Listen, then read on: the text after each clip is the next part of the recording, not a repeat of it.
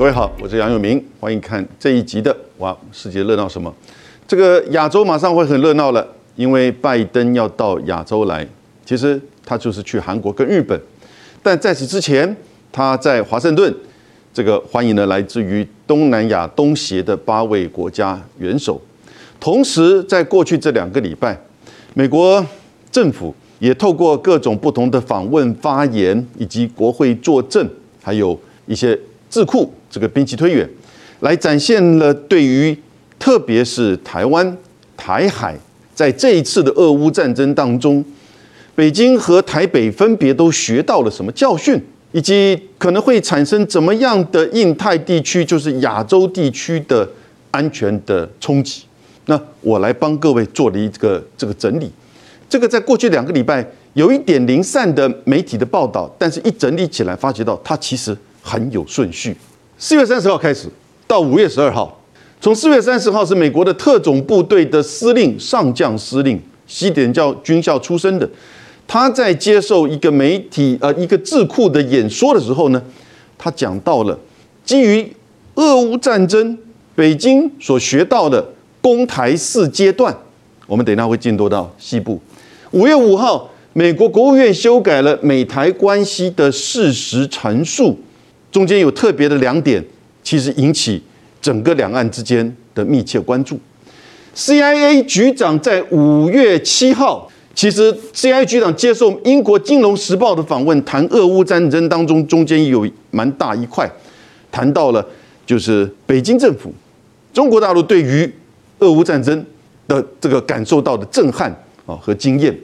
五月十号，国家美国有个叫国家情报总监，这是在整个各个情报单位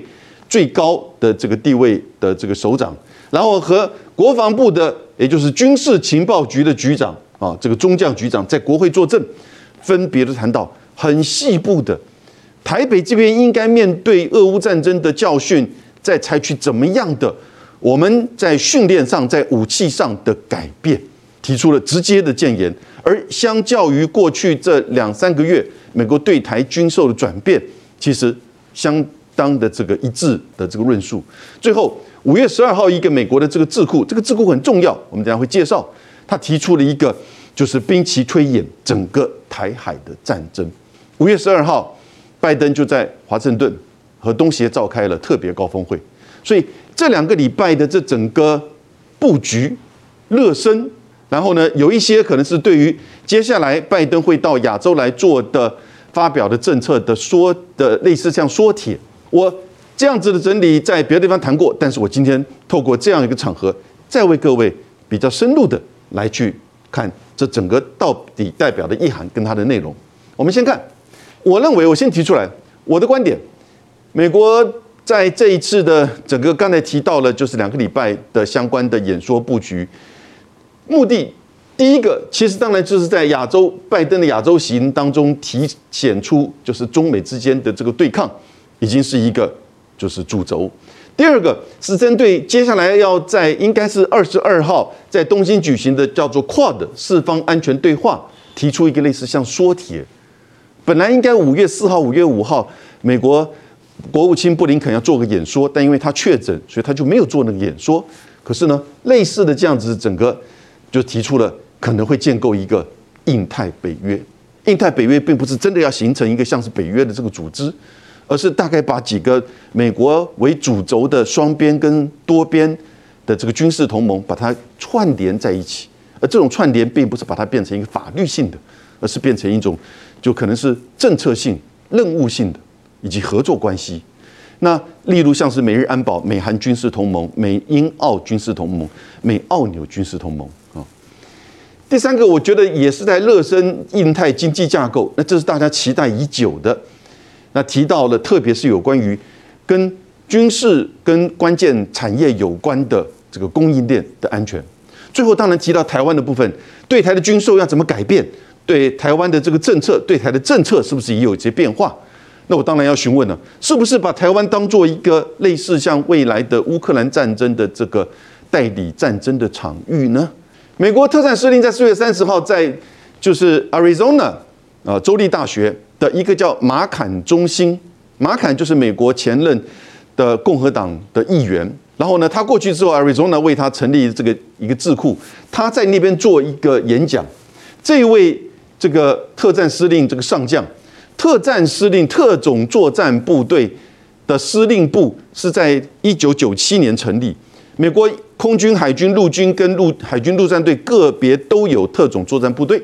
但那个时候觉得说应该把这个特战部队哈都要整合在一起，所以有一个特战司令。那但是呢，这个特战司令曾经在途中这个升官去做的就是说参谋联席会议的主席，也就类似像是参谋总长的职位，所以这个职位是蛮重要的。他的发言当中就提到说，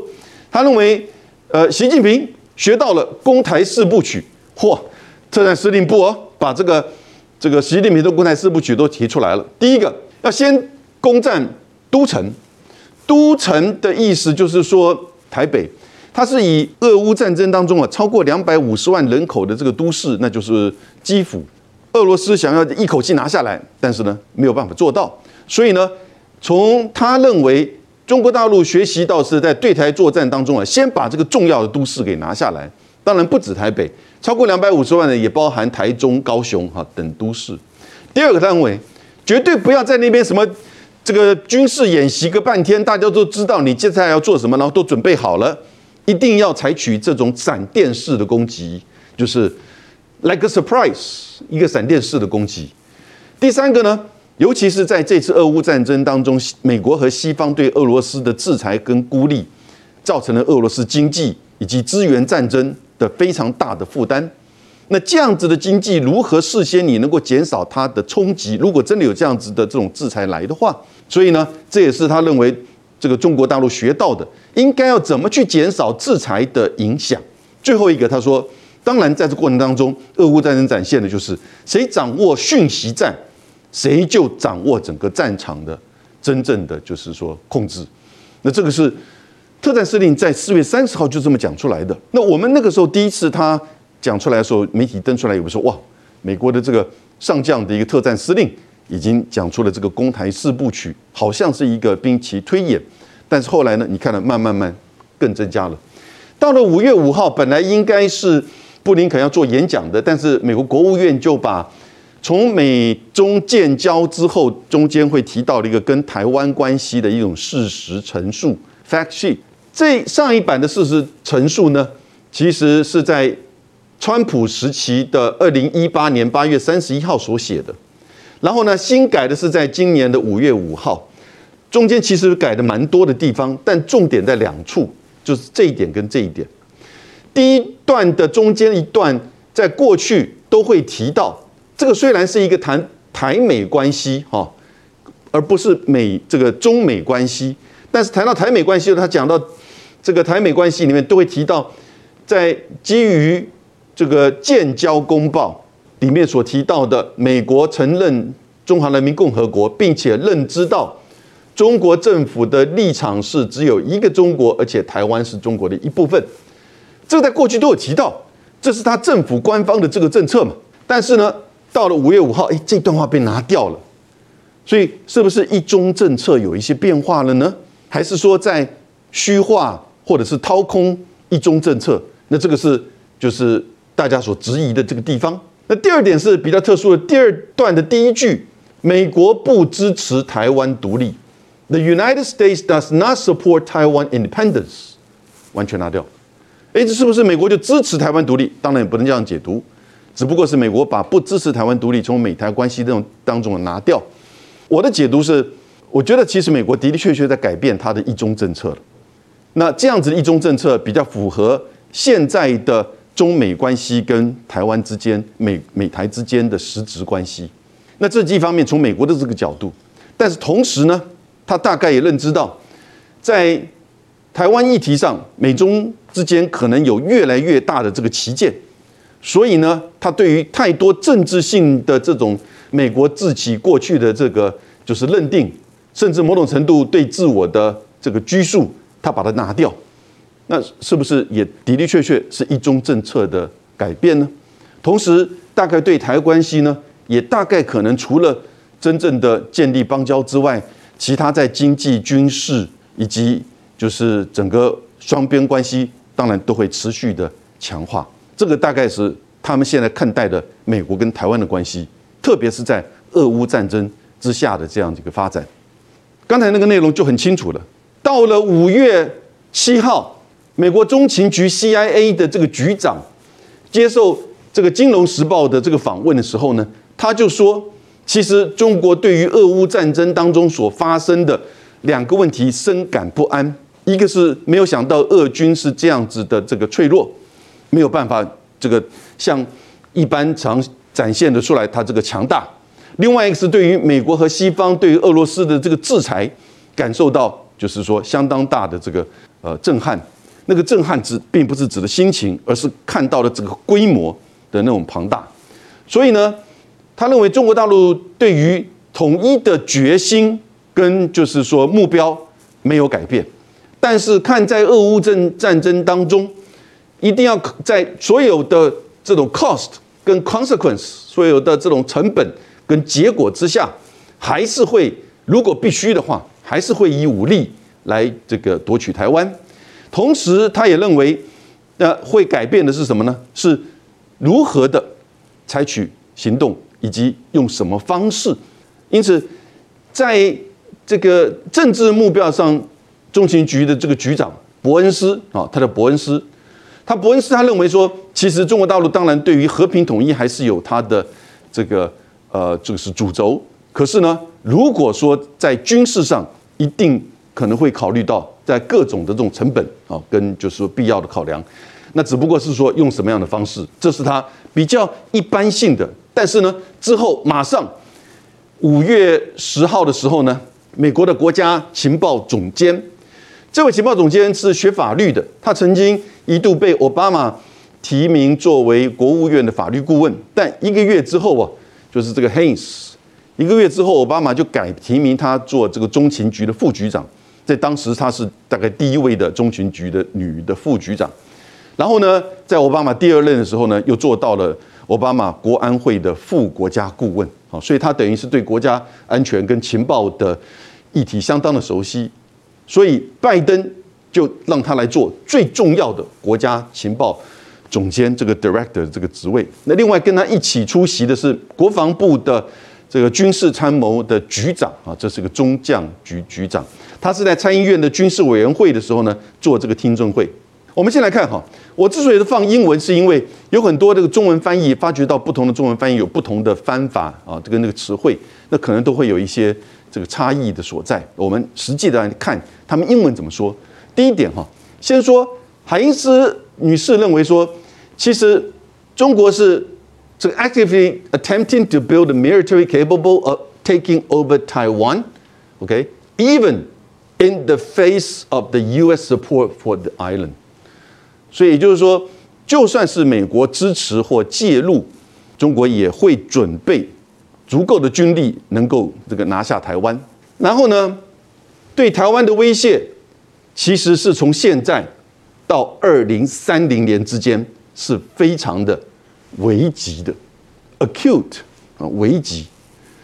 海因斯认为，从现在这个时间点，他已经点出来了，现在到二零三零年之间。不过，我们最近听到很多这个时间点的，比如说呃五年呐、六年呐，或者是二零。二七年呐，或者是二零三零年呐，这些时间点，你看看，大概都是一方面可能跟如果习近平有第三任的话，跟他第三任的时间，或者是在我们可预测的这个未来。不过我提供另外一个时间，这个时间上的一个发展，就是呃，许多的世界的经济的智库也都预测，大概在二零二八年到二零三零年哈，中国的大陆的经济体会。名义 GDP 会超越美国，成为世界第一大经济体。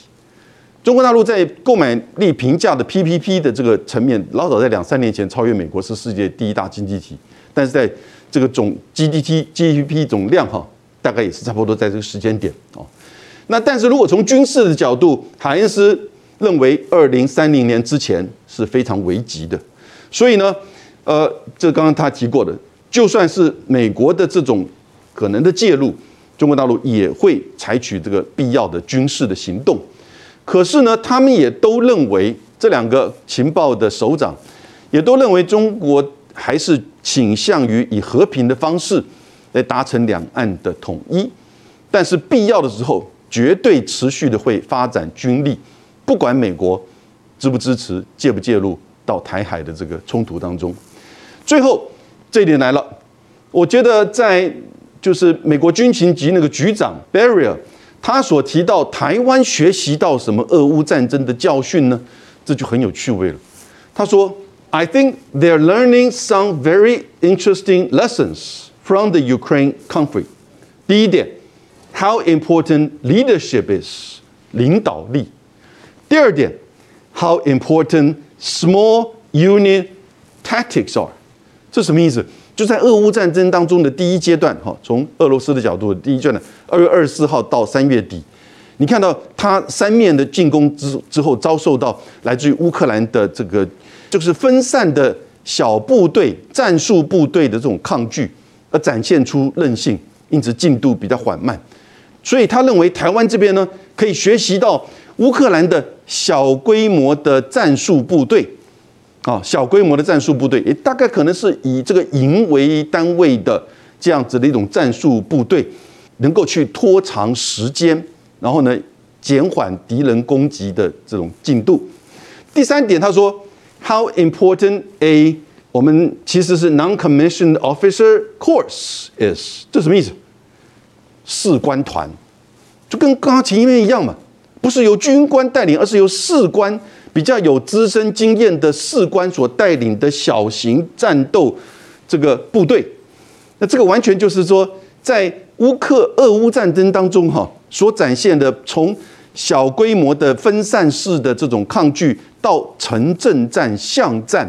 拖延到整个大规模部队，这个俄罗斯的这个坦克部队的这个这个前进，那这个是就是美国军情局局长他认为，同时 with the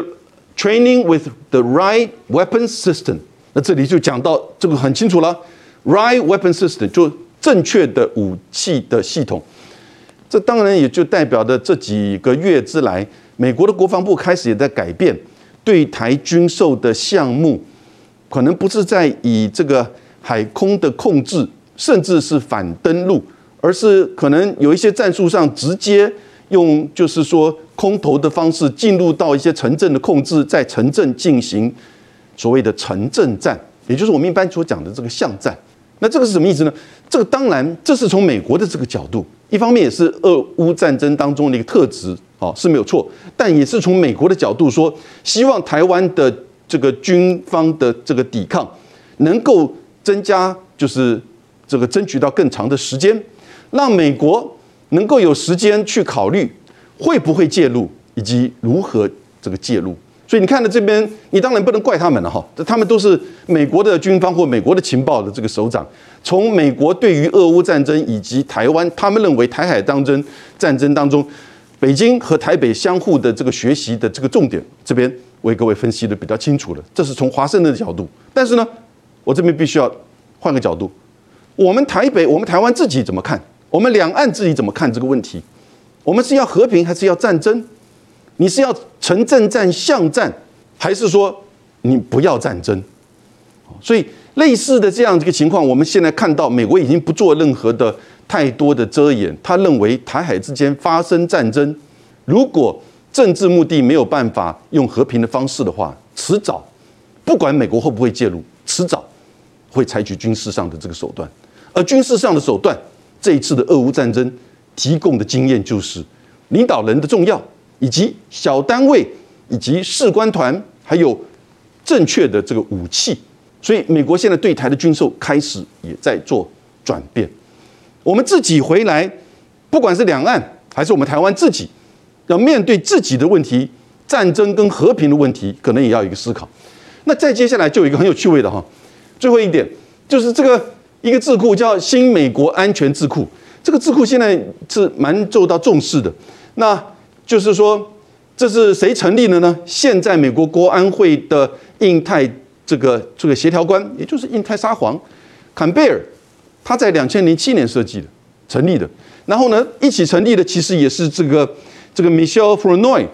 他其实本来是可能拜登要找他来做国防部长，但因为拜登希望找一个就是说非洲裔的，所以后来他就没有列入考虑。他上个月曾经来过台北，见过这个蔡英文总统，可是呢，他后来那之后，我想应该还是会有机会，可能当国防部长，这也不一定。但是他们这个智库，虽然他们现在已经不在这里面，他还是在指导的这个智库。这个智库提出一个三阶段的攻台论，那这个就有一点特殊了哈。我把它很快的讲完。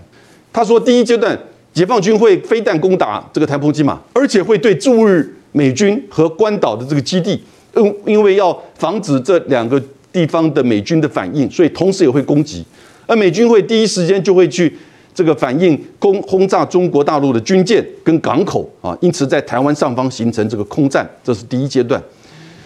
第二阶段是美军的这个潜艇会开往这个台海去摧毁中国大陆的解放军的这个军舰，而中国大陆会扩大攻打在日本、在澳洲的美军基地跟这个他们当地的这个自卫队和澳洲的这个军军地啊，甚至呢可能会直接的攻打夏威夷。到第三个阶段才开始在做登陆台湾的北部，空袭台湾的南部。美军会在南部的反攻，解放军甚至可能会进一步到阿拉斯加、San Diego、跟夏威夷，最后最后可能会出现到什么核武？听起来很夸张，对不对？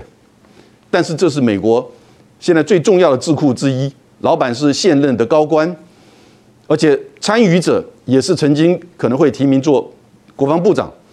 做出来的这样子一个兵棋的推演。花了大概五个小时，他分别也找了国防大学、美国另外一个智库 CSIS，还然后呢，在五月十二号的时候，在五月十二号的时候，透过电视 NBC 的整个过程，美国的国会议员跟前国防部的这个官员也都参与到这个这个就是兵棋的推演。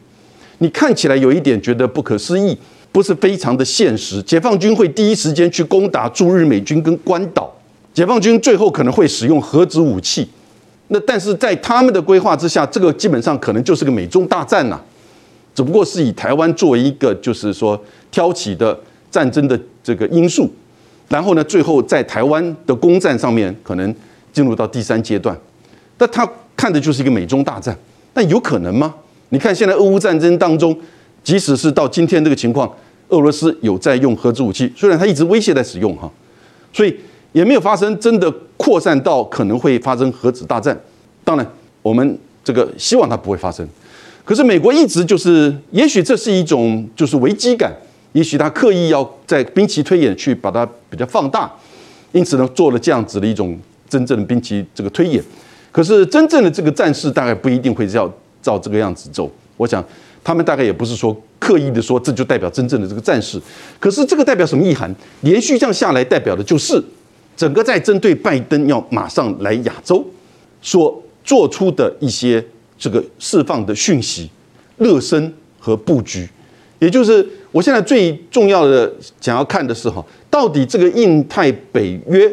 啊。印太北约，这目前我再讲一遍，它只是一个概念，它并不是要真的形成一个这个条约的这个单一的，就是说像北约的这种组织，而是把现有美国在这个印太地区的美日安保、美韩军事同盟、美澳美英澳军事同盟叫 AUKUS，美澳纽军事同盟，还有呢 QUAD，那就是包含印度哦，虽然它并不是军事同盟，